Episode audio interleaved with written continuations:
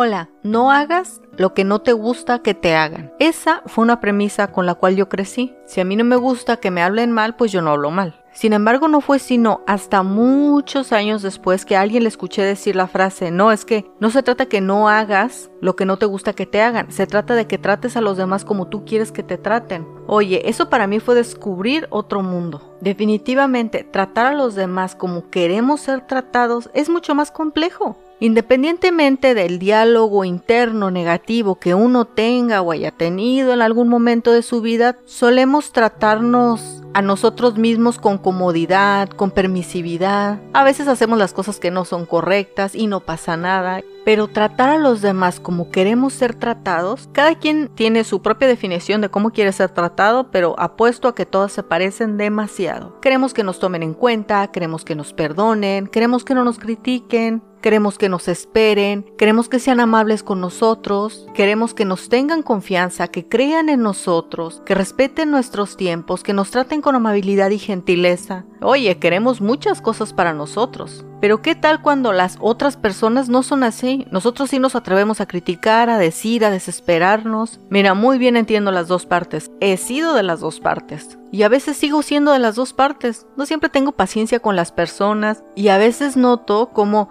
quiere brotar el criticismo para apresurarse a emitir una opinión sin luego tomar en consideración los factores que rodean las decisiones de otras personas. Y creo que esas son de las cosas que vamos a aprender el resto de nuestra vida. No creo que es algo que uno aprende fácil. Muchas veces estamos acostumbrados a ponernos a nosotros primero, a escogernos a nosotros antes que a otras personas, incluso si te importan, incluso si las quieres de verdad. Pero también imagínate qué forma tan cómoda de vivir cuando sabes que la gente te va a tratar como ella quiere que la traten y obviamente tú sabes que quieren que la traten bien. Imagínate si con antelación supieras que una persona te va a respetar, te va a tratar con amabilidad, no te va a criticar en su corazón, porque a veces, claro que nos damos cuenta, que expresas una opinión, que es posible que vaya en contra de la persona que te está escuchando o que no le va a gustar y tienes esta especie de cautela a la hora de expresarla o tratar de ver su reacción, ya sea verbal o no verbal. Pero imagínate qué comodidad o qué libertad vivir en un ambiente donde la gente te trata a ti como ella quiere ser tratada. Eso es cómodo y es el paraíso, ¿verdad? Pero ¿qué tal cuando también nosotros tenemos que poner eso, cuando nosotros tenemos que reservarnos luego las cosas que sentimos o pensamos, claro, de una manera adecuada, y tratar a la gente con